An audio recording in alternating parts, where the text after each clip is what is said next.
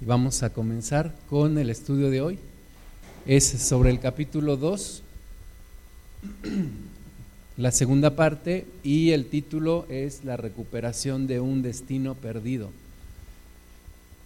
Dice Hebreos 2, del 5 al 9, porque no sujetó a los ángeles el mundo venidero, acerca del cual estamos hablando pero alguien testificó en cierto lugar diciendo, ¿qué es el hombre para que te acuerdes de él? ¿O el Hijo del hombre para que le visites? Le hiciste un poco menor que los ángeles, le coronaste de gloria y de honra, y le pusiste sobre las obras de tus manos. Todo lo sujetaste bajo sus pies, porque en cuanto le sujetó todas las cosas, nada dejó que no sea sujeto a él. Pero todavía no vemos que todas las cosas le sean sujetas. Pero vemos a aquel que fue hecho un poco menor que los ángeles, a Jesús, coronado de gloria y de honra, a causa del padecimiento de la muerte, para que por la gracia de Dios gustase la muerte por todos. Entonces, eh, empieza esta, esta parte de Hebreos 2 diciendo que eh, Dios no sujetó a los ángeles a, el mundo venidero. Eh, Cristo, vimos la vez pasada, es superior a los ángeles. Recordemos que nuestro Señor Jesús es Dios y es hombre. Ese es el milagro de la encarnación de Jesús. Jesús siendo Dios se hizo hombre. Entonces Jesús es Dios y Jesús también es hombre.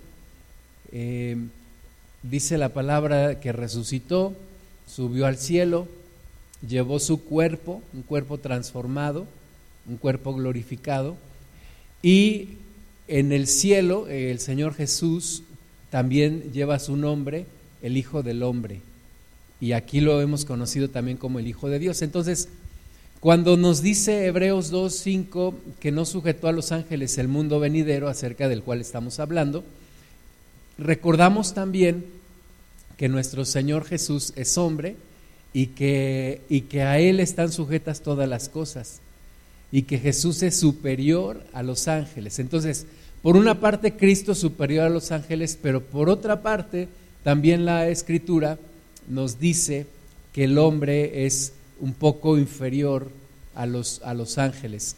Entonces, vamos a ver estas dos cosas y cómo, y cómo, cómo nos lo explica esta parte de Hebreos. Primero empecemos analizando un poquito el destino del hombre según Dios. Porque el destino del hombre según el hombre es uno, pero el destino del hombre de acuerdo a lo que Dios diseñó es otro. Eh, Dios no dará la autoridad a los ángeles para gobernar en el siguiente siglo. Eso es algo que claramente nos dice Hebreos 2. No sujetó a los ángeles el mundo venidero. Entonces, la autoridad no será dada a los ángeles para gobernar en el siguiente siglo. Es decir, los ángeles serán siervos y no reyes. Entonces, la superioridad de los ángeles es temporal. La superioridad de los ángeles sobre el hombre es temporal. Y Jesús siendo Dios y siendo hombre, Jesús es superior a los ángeles y nos da un poquito del destino de la humanidad redimida. Y el destino de la humanidad redimida es gobernar en el siguiente siglo, ser gobernantes, ser reyes en el siguiente siglo. Eh, Juan 12:31 nos dice, ahora es el juicio de este mundo, ahora el príncipe de este mundo será echado fuera. Entonces ya comenzó un juicio sobre los ángeles caídos. Comenzó un juicio, Jesús lo anunció en Juan 12:31. Ahora es el juicio de este mundo, ahora el príncipe de este mundo será echado fuera. Y Efesios 6:12 nos recuerda, porque no tenemos lucha contra sangre y carne, sino contra principados, contra potestades, contra los gobernadores de las tinieblas de este siglo, contra huestes espirituales de maldad en las regiones celestes. Entonces, en este tiempo, los ángeles, aún los, los demonios, tienen mayor poder que el hombre caído, pero nosotros, redimidos en Cristo, tenemos autoridad para pelear y para sujetar a estos demonios, a estos ángeles caídos.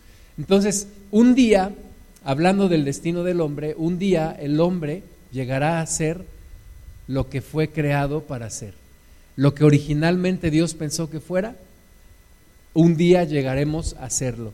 Y el hombre solamente es inferior a los ángeles por un tiempo. Primera de Corintios 6:3 nos dice, ¿o no sabéis que hemos de juzgar a los ángeles? ¿Cuánto más las cosas de esta vida? Entonces, ese es el destino del hombre redimido, ese es el destino del hombre que acepta a Cristo. Juzgará a los ángeles en el siguiente siglo. No será siervo, sino será rey. Muy bien, regresamos a Hebreos 2.5, porque no sujetó a los ángeles el mundo venidero acerca del cual estamos hablando pero alguien testificó en cierto lugar. Alguien testificó en cierto lugar. No es que el escritor de Hebreos no, no, sepa quién lo hizo, quién escribió lo que va a comentar, sino que lo importante no es quién lo testificó, sino lo que testificó, diciendo, ¿qué es el hombre para que te acuerdes de él o el hijo del hombre para que le visites? Le hiciste un poco menor que los ángeles, lo coronaste de gloria y de honra y le pusiste sobre las obras de tus manos. Todo lo sujetaste bajo sus pies, porque en cuanto le sujetó todas las cosas, nada dejó que no sea sujeto a él, pero todavía no vemos que todas las cosas le sean sujetas. Entonces, el hombre, de acuerdo al diseño de Dios, fue creado para gobernar, no para que no para que gobernara sobre él el enemigo no para que los ángeles gobernaran sobre él. Pero hay una desviación en este destino del hombre que vamos a ver en un momento. Pero originalmente el rey David escribió en el Salmo 8, ¿qué es el hombre para que te acuerdes de él? Y, nos afirma que le hizo un poco menor que los ángeles, sin embargo dice, le coronaste de gloria y honra y le pusiste sobre todas las, las obras de tus manos. Amén. Ese es el diseño de Dios para el hombre. Eso es lo que Dios pensó que el hombre fuera. Y después, pues hubo una, una desviación y una, una, una pérdida del, del, destino y, y, del propósito de, Dios para el hombre. Es el Salmo 8 el que está citando el escritor de Hebreos. Y en esencia nos dice que Dios creó al hombre para ser rey, no para ser siervo. Hoy en día el hombre es esclavo, la humanidad es esclava del pecado, la humanidad es esclava del diablo y de sus huestes, pero no fue la, la idea que Dios tuvo, no fue el propósito que Dios tuvo al crear al hombre. Y hay un hombre que rescata el propósito de Dios para la humanidad y ese hombre es Jesús. Vamos a recordar un poco las, las cosas como fueron desde el principio. Vamos a leer Génesis 1 del 26 al 31. Entonces dijo Dios, hagamos al hombre a nuestra imagen conforme a nuestra semejanza, y señoré en los peces del mar, en las aves de los cielos, en las bestias, en toda la tierra y en todo animal que se arrastra sobre la tierra. Y creó Dios al hombre a su imagen, a imagen de Dios lo creó, varón y hembra los crió y los bendijo. Y los bendijo Dios. Y les dijo, fructificad y multiplicaos, llenad la tierra y sojuzgadla, y señoread en los peces del mar, en las aves de los cielos y en todas las bestias que se mueven sobre la tierra. Y dijo Dios, he aquí que os he dado toda planta que da semilla, que está sobre toda la tierra, y todo árbol en que hay fruto y que da semilla, os serán para comer, y a toda bestia de la tierra, y a todas las aves de los cielos, y a todo lo que se arrastra sobre la tierra, en que hay vida, toda planta verde lo, les será para comer. Y fue así. Y vio Dios todo lo que había hecho, y aquí que era bueno en gran manera. Y fue la tarde y la mañana el día sexto.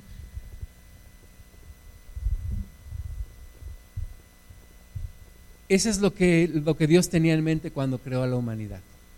Vemos que le dijo que fructificaran y que se multiplicaran, que llenen la tierra y que la sojuzguen y que señoren, O sea, el hombre fue creado para ser líder, para ser, enseñorearse, para estar sujeto a Dios, pero también le dio una autoridad. Eh, cuando David se pregunta, ¿qué es el hombre para que le visites? Y el Hijo del Hombre para que tengas memoria de él. Entonces recuerda, le hiciste un poco menor a los ángeles, pero dice, le coronaste de, de gloria también. Entonces, este es el diseño original, el hombre eh, creado para cuidar de la tierra con una autoridad. En este momento, Satanás no tenía autoridad sobre el hombre, en este momento el hombre tenía la autoridad sobre todas las cosas de la tierra. Cuando el diablo lleva al Señor Jesús a aquel monte alto y le dice y le muestra todas las riquezas y los reinos de esta tierra, y le dice, todo esto me pertenece y yo te lo voy a dar si tú te postras y me adoras. Pues realmente lo que ocurre es que legalmente el hombre se lo entregó. El hombre le entregó esa autoridad, la humanidad le entregó esa autoridad a Satanás, que engañó a la humanidad, pero originalmente el hombre tenía toda autoridad sobre, sobre todo esto. Entonces, vamos a ver por qué dice el Salmo 8 que el hombre es un, hecho un poco menor que los ángeles, o por qué es un poco menor que los ángeles. Primero, no es porque nos ame menos, no es que Dios ame menos al hombre que a los ángeles. Eh, ni tampoco porque seamos de menor importancia, ni porque seamos menos espiritualmente. El hombre es hecho un poco menor que los ángeles en lo físico, porque los ángeles son espirituales. Nosotros somos, carne, es decir, somos espíritu, alma y cuerpo, tenemos un cuerpo, los ángeles son puramente espirituales. Los ángeles son criaturas celestiales y los hombres somos criaturas terrenales. Hoy en día los ángeles de Dios ven al Señor cara a cara. Nosotros no hemos visto al Señor cara a cara aún. Los ángeles pueden venir a la tierra con un poder sobrenatural que el hombre nunca tuvo o nunca ha tenido hasta ahora. Eh, también los ángeles son espíritu y el hombre fue hecho del polvo de la tierra. En ese sentido también el hombre es hecho un poco menor que los ángeles. Después de que Satanás se rebeló, los ángeles fueron asegurados en santidad para siempre. A diferencia de la humanidad que cuando Adán pecó, el pecado entró a toda la humanidad y por ello la muerte a toda la humanidad. Los ángeles nunca estuvieron sujetos a muerte y hoy en día el hombre sí. Entonces, ahí está la diferencia entre ángeles y hombres. Ahí está la diferencia y ahí está la, razón por la cual dice el salmista que somos hechos un poco menor que los ángeles. Ahora, eh, viendo a los ángeles caídos, ellos no tienen un cuerpo y ellos, eh, la Biblia le llama a Satanás el príncipe de la potestad del aire y el diablo anda con sus huestes rodeando la tierra. Cuando el Señor Jesús echó fuera a la legión de aquel endemoniado Gadareno, los demonios le rogaban que no los echara al abismo. Y eso muestra el deseo del, enemigo de tener un cuerpo, de poseer un cuerpo. Y por eso anda buscando en, en quién entrar y a quién poseer. Los ángeles no han visto más que en la humanidad lo que es la gracia de Dios. O sea, el perdón de Dios ha sido para la humanidad a través de Jesús no fue a los ángeles. Entonces, hay diferencias, somos diferentes a los ángeles, pero no es que Dios nos ame menos y, por supuesto, no nos dice la Biblia que adoremos a los ángeles. Ahora, esta eh, inferioridad será temporal solamente. Daniel 7:18 nos dice, después recibirán el reino los santos del Altísimo, y poseerán el reino hasta el siglo, eternamente y para siempre. Es decir, tendremos una autoridad junto con Jesús para gobernar eternamente y para siempre con el Señor Jesús. Amén. Luego dice Daniel 7:27, y que el reino y dominio y la majestad de los reinos debajo de todo el cielo sea dado al pueblo de los santos del Altísimo, cuyo reino es reino eterno y todos los dominios le servirán y obedecerán. Ese es el destino del hombre redimido, ese es el destino de la humanidad, que vuelva a ser, que vuelva a gobernar, que vuelva a ser lo que Dios quiso y lo que Dios pensó que fuéramos. Entonces, heredaremos un reino perfecto y eterno donde los ángeles no gobernarán, los demonios no gobernarán. No será como en este tiempo, que la Biblia dice que el mundo sigue la corriente del príncipe de la potestad del aire. O sea, el demonio gobierna sobre la humanidad. Es una realidad que podemos ver alrededor nuestro. Y la gloria y el honor que Dios le dio a Adán y que Adán perdió, Jesucristo la recuperó y un día la veremos completamente en nuestras vidas. Un día seremos lo que Dios imaginó que fuéramos y lo que Jesucristo rescató para la humanidad.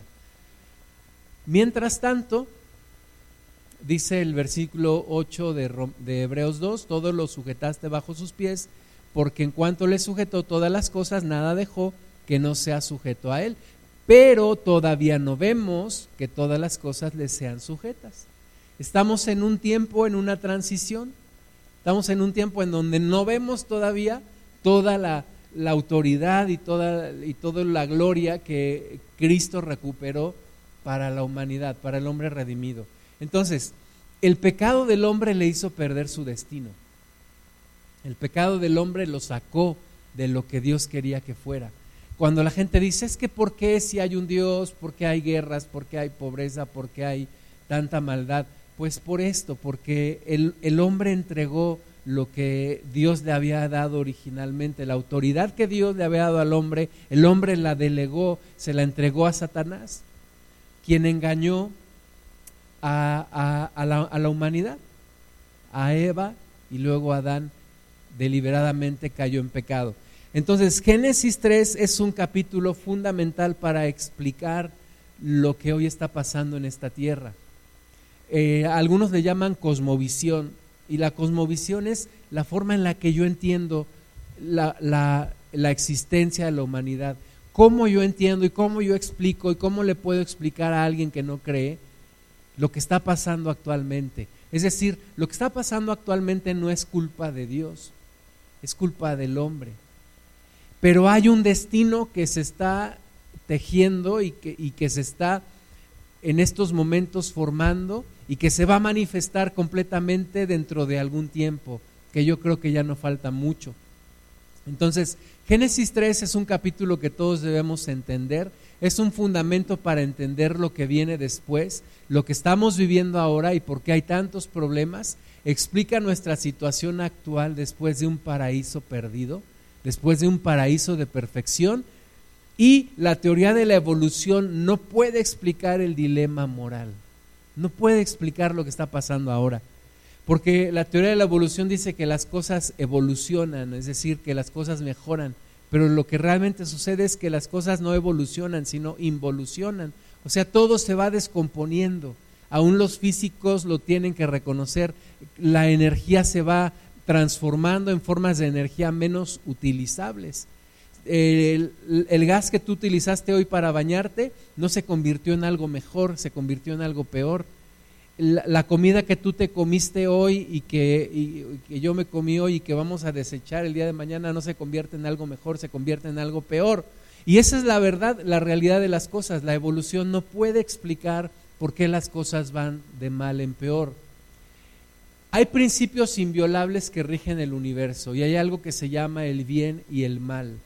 Y estamos en medio de una lucha continua entre el bien y el mal hay una guerra que estamos viviendo y aunque nosotros no, eh, no la vemos y a veces no somos conscientes de ello, hay una guerra espiritual que se está llevando a cabo. Hay un mundo, así como hoy en día yo saco mi celular, recibo una llamada, yo no veo las señales ni las ondas que están, que están cruzando por el, por el cielo, de la misma manera, hay fuerzas espirituales que se mueven alrededor de nosotros, las cuales no vemos a simple vista, pero no quiere decir que no existan. Hay ángeles, hay demonios alrededor nuestro. No lo vemos, pero ahí están. Es una realidad. Entonces, hay una lucha entre el bien y el mal. Hay una conciencia que Dios nos, nos dio para distinguir entre el bien y el mal. Por eso cuando alguien hace el mal se siente culpable. Por eso los psicólogos dicen es que la humanidad se siente culpable. Claro, la humanidad se siente culpable porque de hecho lo es. Es culpable de juicio. Eh, fuimos hechos a la imagen de Dios, pero a partir de Génesis 3 somos criaturas caídas que tienden al pecado. Es decir, vamos no del caos a la perfección, como dice la teoría de la evolución. La teoría de la evolución dice que del caos se creó todo esto. Y la Biblia nos dice que no, que de la perfección se generó el caos y se seguirá generando y se seguirá descomponiendo. Hoy la humanidad, hermanas y hermanos, está peor que nunca antes. Ayer leí un reporte del Foro Mundial Económico que reporta cada año y cada mes y cada día va, va realizando una medición de lo que ellos llaman los derechos de, los, de los homosexuales, de los LGTB, y, se sigue aumentando las siglas. Y entonces estaban muy felices porque Ecuador acaba de, de aprobar los matrimonios del mismo sexo y porque un país en, en África eh, discriminalizó lo que es eh, las relaciones entre personas del mismo sexo. Y entonces ellos lo ven como un avance, como un avance de la humanidad, cuando realmente es una depravación. Lo que estamos viendo es una descomposición masiva. Yo espero que no llegue a ser como dijo alguien en broma.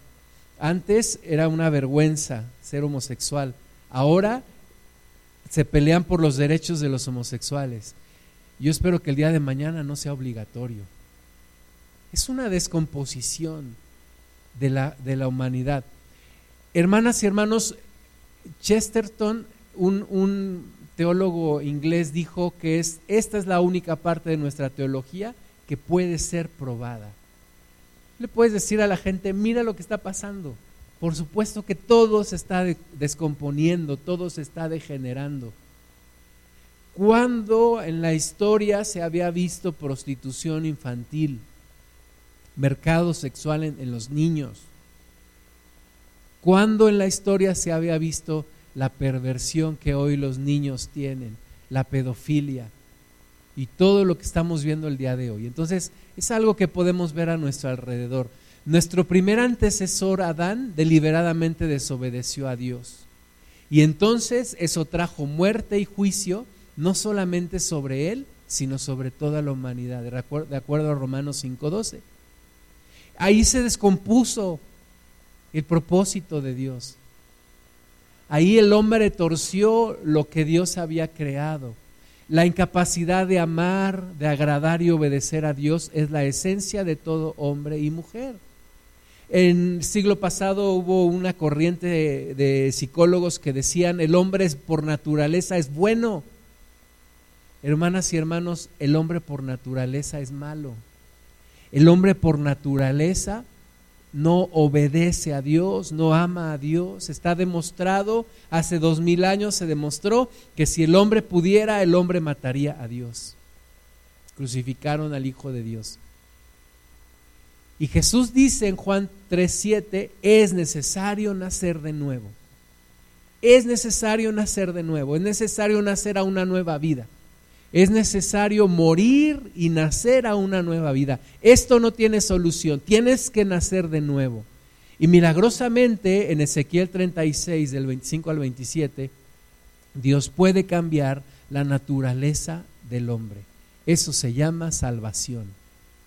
Cristo lo ganó para nosotros, Cristo lo recuperó para nosotros. El primer Adán perdió lo que Dios había creado y el propósito que Dios había puesto en la humanidad. El, postrer Adán, que es Jesús, recupera el destino glorioso de una humanidad que hoy en día está caída. La creación está sujeta a vanidad, toda la creación está sujeta a vanidad por causa del hombre por causa de la humanidad que perdió, perdió el destino. Hoy en día hay maldición en lugar de bendición. A, mi, a mi pasto en mi casa por naturaleza le crece la hierba mala y no el, pasto bonito y, y, todos los días tengo que andar, bueno, no todos los días, pero siempre andar quitando la hierba que nace de sí. Los espinos y los cardos crecen de manera natural, mejor lo que, lo que pudiera producir algo bueno. Y en el hombre, eh, Jesús dijo, no es lo que entra en el vientre del hombre lo que contamina al hombre, sino lo que sale de su corazón es lo que contamina al hombre, porque del corazón del hombre salen los adulterios, las fornicaciones, las envidias, las contiendas, todo eso, porque todo eso está ahí. Y hay consecuencias de la desobediencia y hoy, hoy la naturaleza está sujeta a esa vanidad a la cual fue sujetada no por voluntad propia, sino porque la humanidad obligó a que se sujetara a esa vanidad. Y eso, hermanas y hermanos, no se va a solucionar con tecnología, ni con ecología, ni con psicología, ni con ninguna otra de las ramas de la ciencia. La única solución para esto es la redención. La redención. Lo que Cristo hizo por nosotros. Estamos en una carrera de la descomposición. A partir de Génesis 3, la humanidad empieza una carrera de descomposición. Y vemos en, Génesis 4 el primer homicidio. Vemos en Génesis 4, 19 la poligamia. En Génesis 4, 23 otro homicidio. Y Génesis 6 del 5 al 6, si alguien me ayuda buscándolo para leerlo pecado tras pecado tras pecado. Y hoy en día vemos homosexualidad, incesto, idolatría, asesinato masivo, violación, etcétera, etcétera, etcétera. Es una larga carrera de descomposición moral. ¿Quién lo tiene?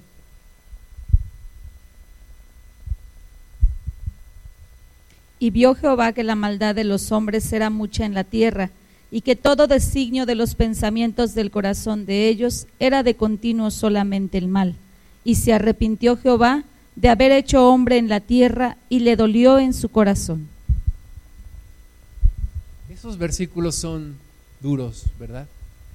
Dice que era tanta la maldad ya en la tierra, en ese entonces, que Dios se arrepintió de haber hecho al hombre. Le dolió a Dios en su corazón. Todo, todo se echó a perder pero, pero hay alguien que está en los planes y es Jesús para rescatarnos. Ahora, el pecado, hermanas y hermanos, no se originó en la tierra. El pecado comenzó en el cielo con Satanás. En, en algún momento, entre, entre el, día de la, de la creación y, y Génesis 3, en algún momento, Satanás se rebeló y causó una revolución en el cielo y una división y, y es consecuencia de lo que hoy vivimos de todo esto. ¿Quién es el adversario? ¿Quién es Satanás? Bueno, Jesús dijo en Juan 8:44 que Él es homicida, mentiroso y padre de mentira. Eso es lo que le define, homicida, mentiroso y padre de mentira. Dijo Jesús que Él viene para tres cosas, hurtar, matar y destruir. Hurtar, matar y destruir. Eso es lo que tiene en su mente y eso es lo que ha hecho toda la historia de la humanidad. Hurtar, matar y destruir. los satánicos creen que, que, Satanás al final va a triunfar y viven en un gran engaño porque al final será destinado al lago de fuego. Eh, era algo más que una sencilla serpiente lo que estaba hablando con Eva. Era un ser con mayor inteligencia y astucia que la humanidad. ¿Verdad? Porque logró engañar, logró envolver a Eva.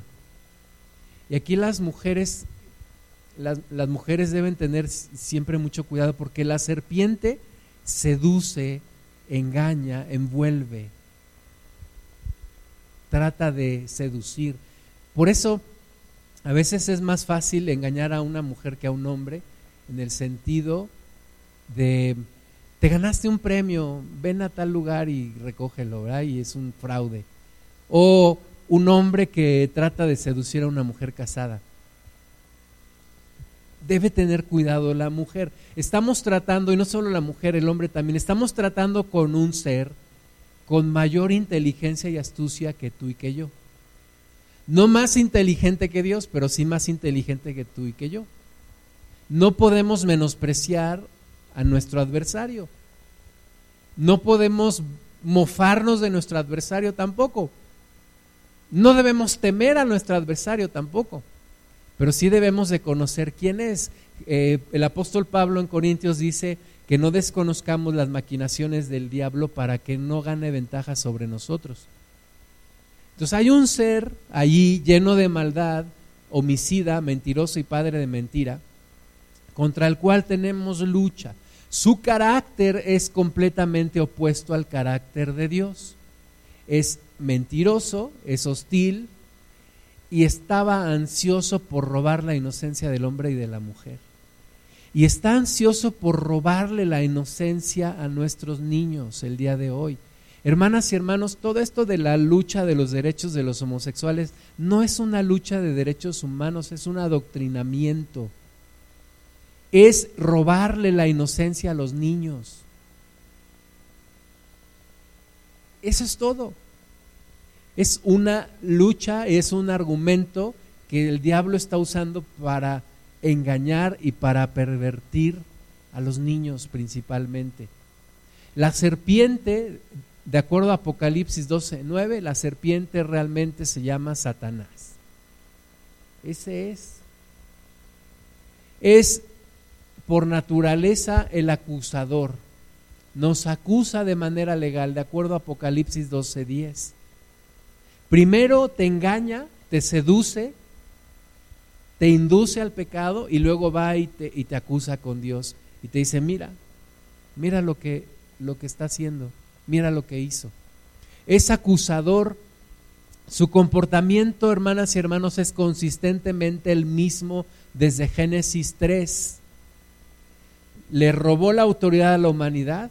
Lo vemos en historias como la de Job, le causó la ruina a Job y zarandeó la fe de Pedro. Su caída sucedió en algún momento entre el fin de la creación y Génesis 3. Vamos a leer, si me ayuda alguien por favor, Ezequiel 28 del 11 al 19 y alguien más Isaías 14 del 12 al 15. ¿Quién me ayuda con Isaías 14 del 12 al 15? Levante la mano.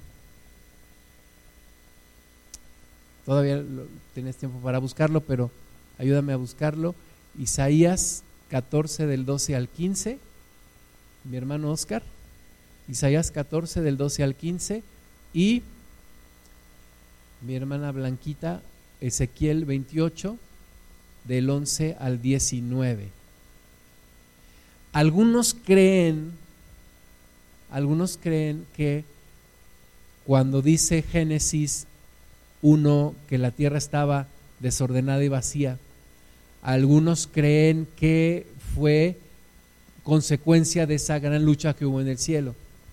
Otros dicen que no, que fue después de eso, la caída de Satanás. Pero lo que es real es que fue un ángel creado que cayó, que quiso ser como Dios. Ezequiel 28 del 11 al 19.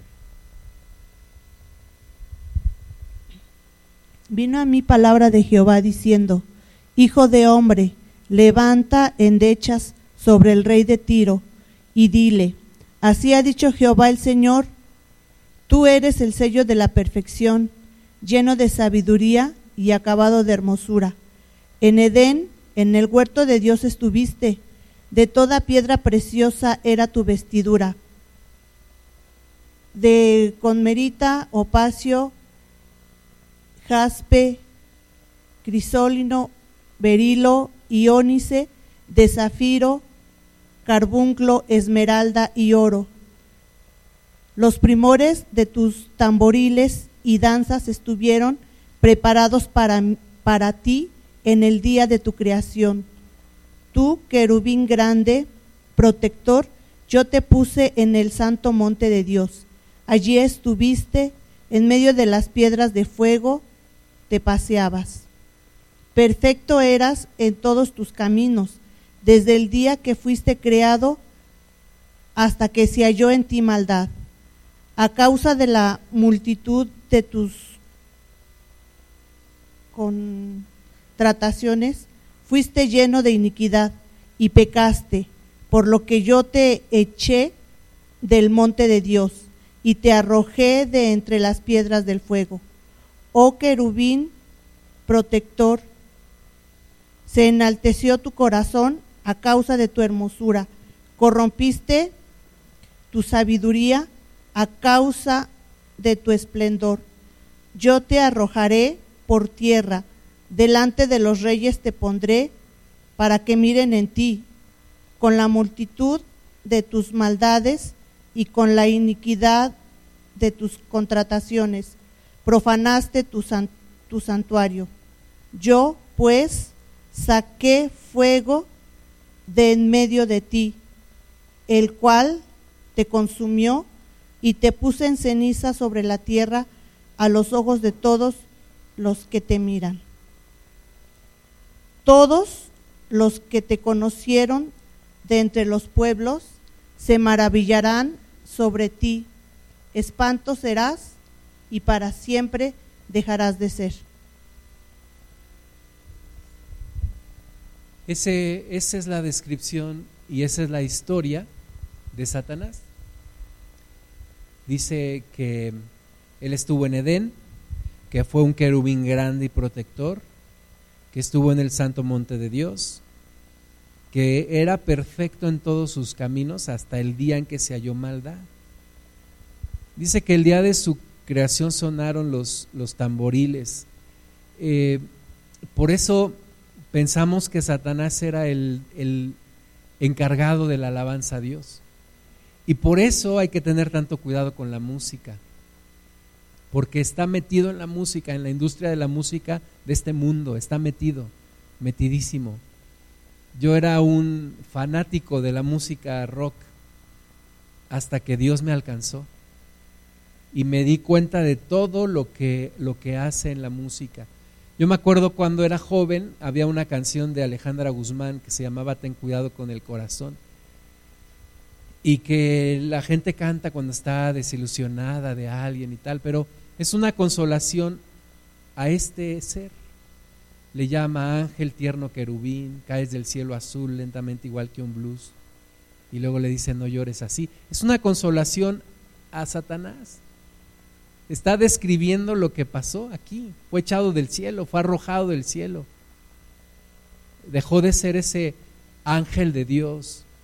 Alguna vez fue un querubín, pero la iniquidad fue hallada en él. O sea, el pecado de nuevo no se originó en la tierra, se originó en el cielo, en Satanás. Fue su propia decisión, hermanas y hermanos, y su principal pecado fue la soberbia el usurpar, el querer usurpar el trono de Dios. Isaías 14 del 12 al 15.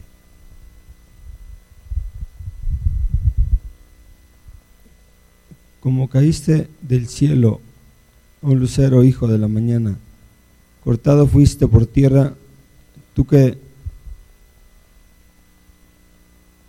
debilitabas a las naciones, tú que decías en tu corazón, subiré al cielo, en lo alto, junto a las estrellas de Dios, levantaré mi trono, y en el monte del testimonio, me sentaré a los lados del norte.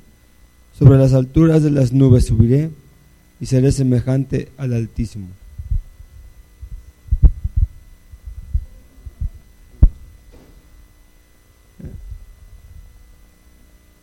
Mas tú derribado eres hasta el Seol, a los lados del abismo. Algunos todavía tienen ese dicho de hijo de la mañana. les pasa algo y dicen, ay, hijo de la mañana. ¿Quién es el hijo de la mañana? Satanás, ahí lo dice, o oh, Lucero, hijo de la mañana. Entonces que desde ahora se te quite ese dicho de andar diciendo esa frase. Fue, quiso usurpar el trono de Dios, y fue echado. Porque nadie puede ser como Dios haciendo a un lado a Dios. Tú y yo podemos ser como Dios, sí, en el sentido de que podemos tener su santidad, su naturaleza, ¿verdad? Vamos hacia esa perfección, queremos ser como Cristo, pero Él quiso ser como Dios y quitar a Dios de su lugar. Y eso, hermanas y hermanos, se llama rebelión. Queriendo ser como Dios, su deseo lo, lo llevó a ser totalmente lo opuesto. Y hoy en día Satanás es el gran imitador de Dios. Él busca adoradores, él tiene adoradores, él busca que se le rinda alabanza y ofrece supuestos favores. Arrastró a una tercera parte de los ángeles con él. O sea, no se, no, no se vino solo. Arrastró a una tercera parte de los ángeles con él. Y esos ángeles se convirtieron en demonios, ministros de maldad y engañadores, de acuerdo a 2 de Corintios 11 del 14 al 15. Ahora, ¿cuál es su destino de esos ángeles caídos? Su destino es el fuego eterno que está preparado para ellos. El infierno no fue creado para la humanidad, el infierno es creado para Satanás y sus ángeles. Es un lugar de castigo. Y sabe que le queda poco tiempo y por eso anda como león rugiente buscando a quien devorar y buscando a quien más se arrastra con él tiene cierta libertad para operar hasta que llegue su tiempo.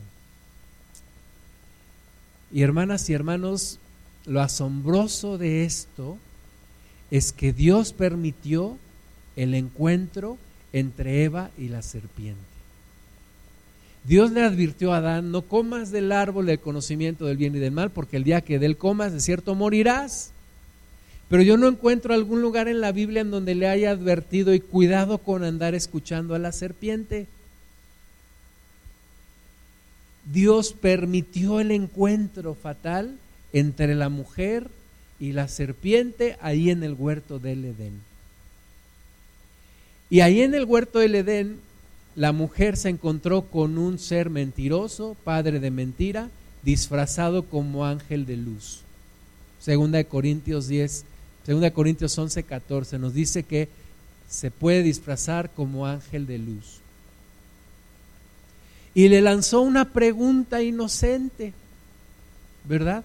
Pero con todo el veneno y malignamente diseñada. Y la pregunta fue, ¿con qué Dios les prohibió comer de todos los árboles del huerto? Es una pregunta así inocentona, ¿verdad? pero lanzada para poner duda en la palabra de Dios y dejarlo al juicio de la mujer. Hermanas y hermanos, Dios hace énfasis en la libertad y la serpiente siempre hace énfasis en la restricción. O sea, Dios le dijo, mira, de todos los árboles del huerto puedes comer menos de este. Porque el día que de este comas ciertamente morirás. Pero puedes comer de todos los demás. Y Satanás ¿qué dice, ah, ¿con que, con que Dios te prohibió comer de este árbol.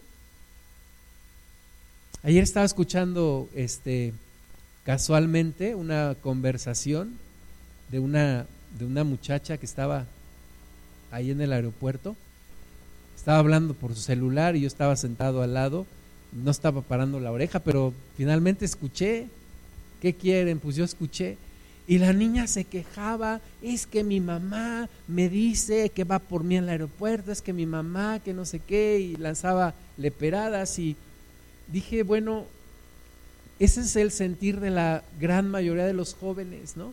Dicen, déjenme vivir la vida, déjenme libre, yo tomo mis decisiones, pues entonces mantente tú, y entonces trabaja tú, y entonces haz de tu vida lo que tú quieras. La humanidad siempre está pensando en las restricciones. ¿Por qué? ¿Por qué? ¿Por qué? ¿Por qué? ¿Por qué tengo que llegar a tiempo? ¿Por qué tengo que hacer el trabajo? ¿Por qué tengo que tender mi cama? ¿Por qué tengo que dar cuentas?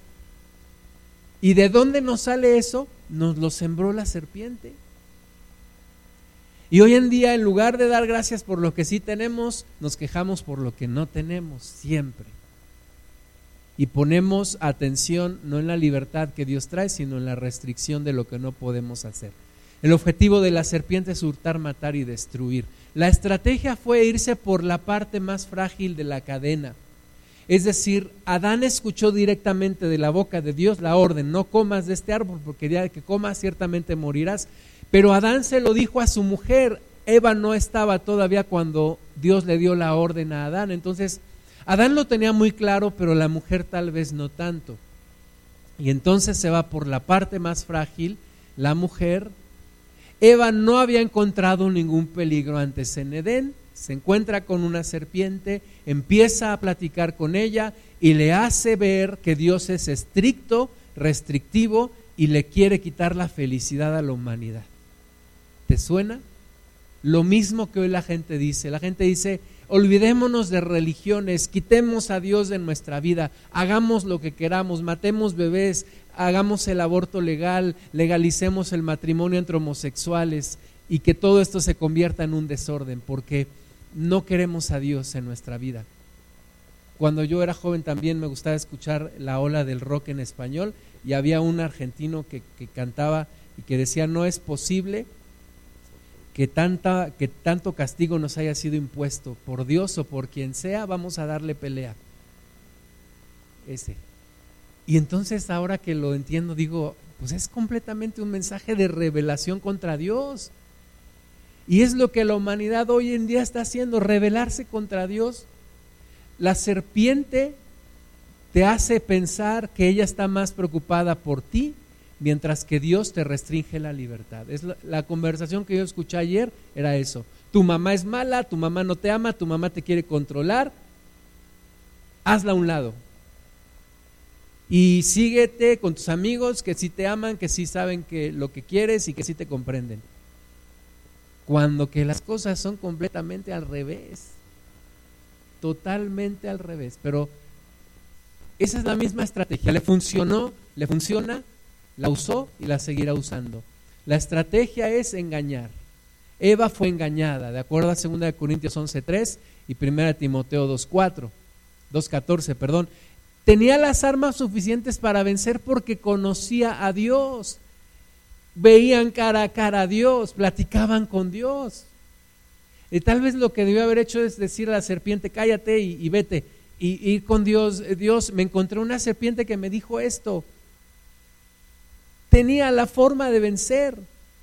Pero la primera respuesta hizo que la serpiente se diera cuenta que había duda y que empezara a cuestionar las restricciones de Dios. Eva no defendió a Dios y comenzó a dudar de él.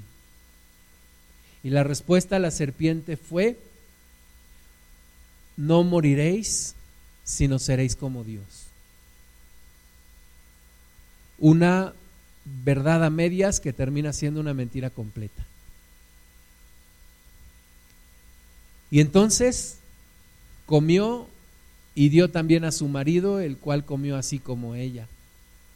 Cuando el pecado penetra la mente y las emociones, la voluntad se vuelve como una manguera. Y cuando dejamos que la tentación entre a nuestras emociones, ya perdimos. Hubo un, hombre que, que dijo cuando cayó en adulterio que prefería ir al infierno con aquella mujer a ir al cielo sin ella.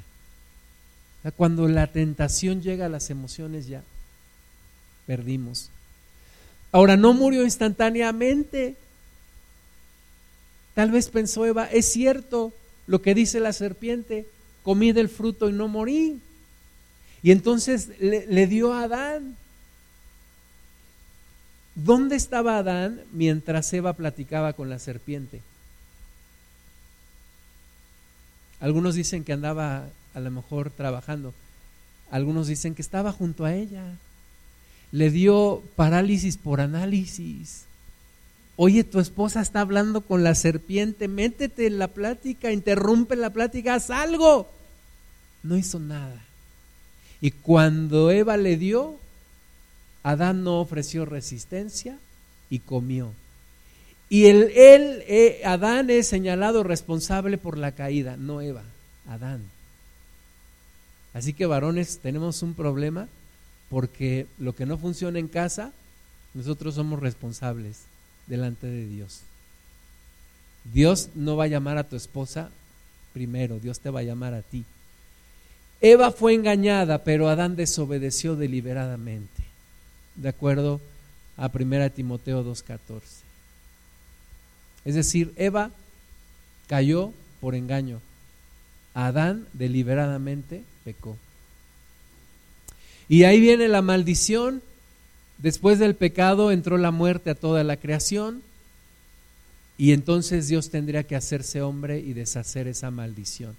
Adán y Eva nunca imaginaron el impacto de su pecado. No imaginaron todo lo que esto iba a desencadenar. Sus ojos fueron abiertos a algo que nunca antes habían conocido, la maldad. Adán y Eva no conocían la maldad antes de eso. Sí, sus ojos fueron abiertos al mal, pero cerrados al bien. Y hoy hay una ceguera espiritual en la humanidad desde ese momento. Ya no deseaban tener comunión con Dios, ahora se escondían de Dios, como lo hace hoy la humanidad. Tú le dices a una persona, ven, te invito al, te invito al bar, órale, vamos. Ven, te invito a la iglesia. Hasta se hacen para atrás, ¿no? ¿Qué te pasa? No, tranquilo. ¿Por qué la agresión? ¿No? Conocieron el mal de manera vivencial. El pecado les hizo perder su inocencia. Hermanas y hermanos, eso se llama profanación. Cuando un homosexual le dice a un niño de 10 años, ven, te voy a enseñar algo, te va a gustar, y lo sodomiza, eso se llama profanación. Le está robando la inocencia, lo está pervirtiendo. Por eso hay que luchar y orar tanto contra todo este movimiento que se está viniendo y es un movimiento no de derechos humanos, es una guerra espiritual. Buscaron esconderse y Hebreos 9:22 nos dice que para cubrir el pecado es necesario el derramamiento de sangre. Y de la misma manera que pasó con Lucifer, el hombre cayó hasta no encontrarse nada bueno en él.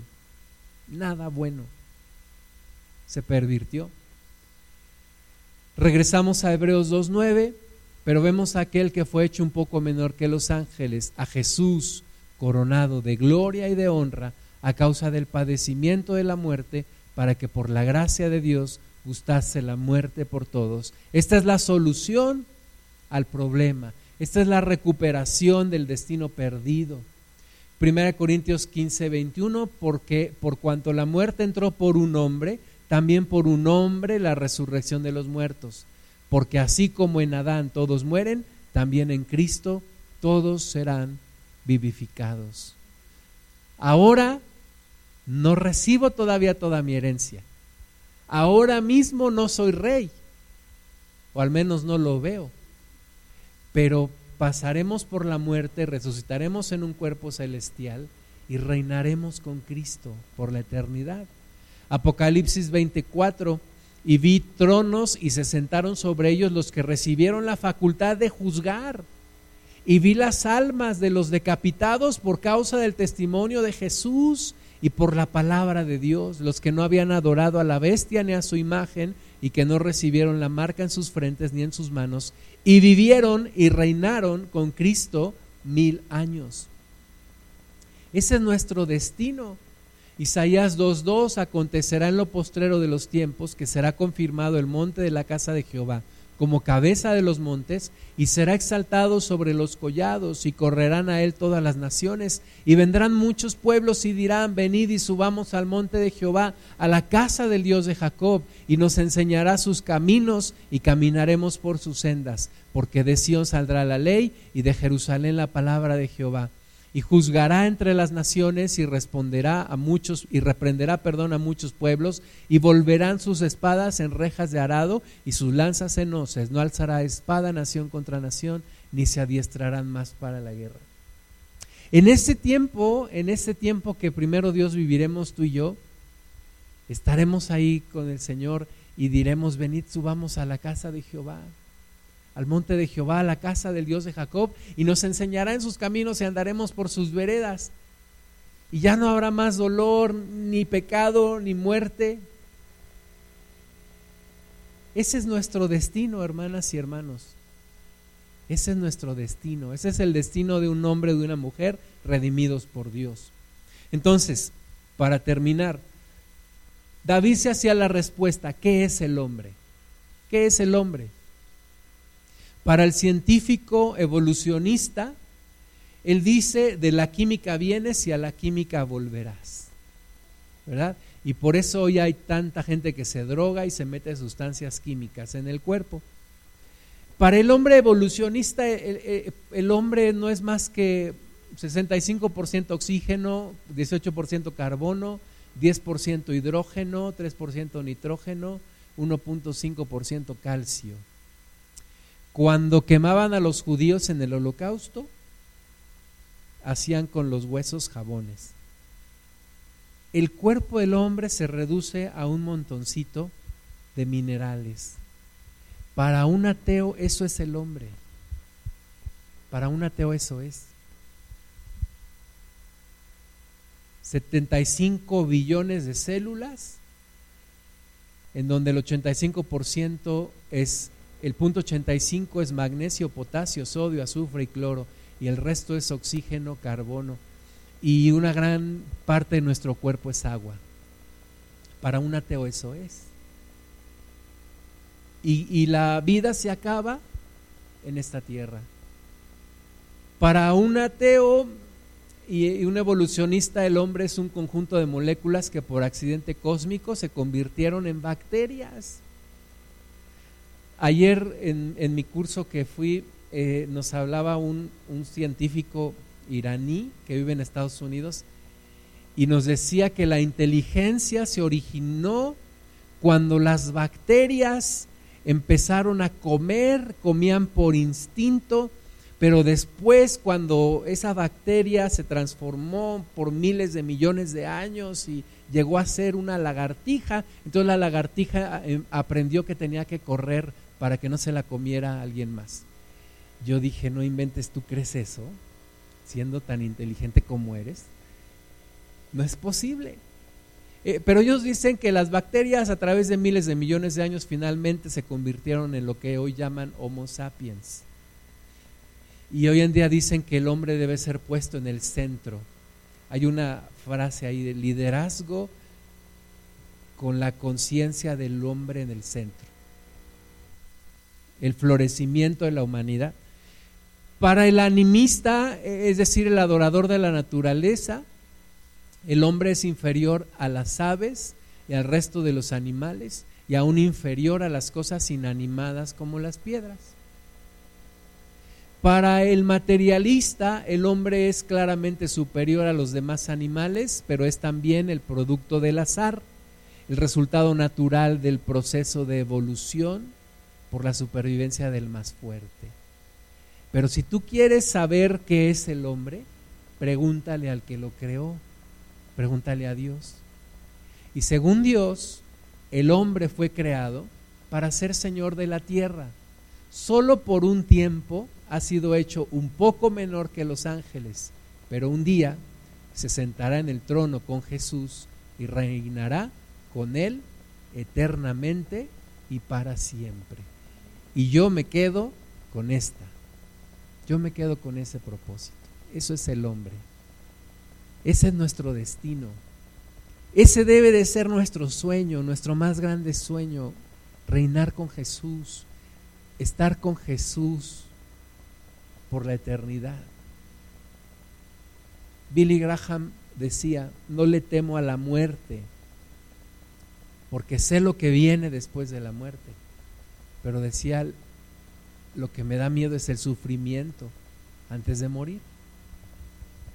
Pero, hermanas y hermanos, ese es nuestro destino. Busquemos permanecer, darle gracias a aquel que recuperó nuestro destino, que se llama Jesús. Vamos a orar.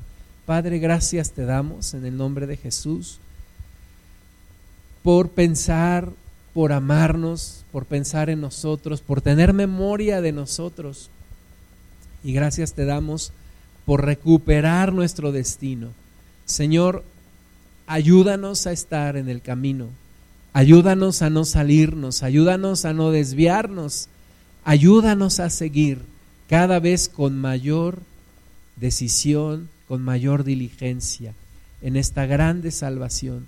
Te bendecimos Jesús, el autor y el consumador de la fe, el autor y el consumador de la vida, el autor de la vida y del amor. Te damos la gloria, Cristo, te alabamos. Háblanos más y más a nuestro corazón, enamóranos más y más de ti, Señor, y trae una revelación nueva y fresca de ti en nosotros. En el nombre de Jesús. Amén. Cinco minutitos.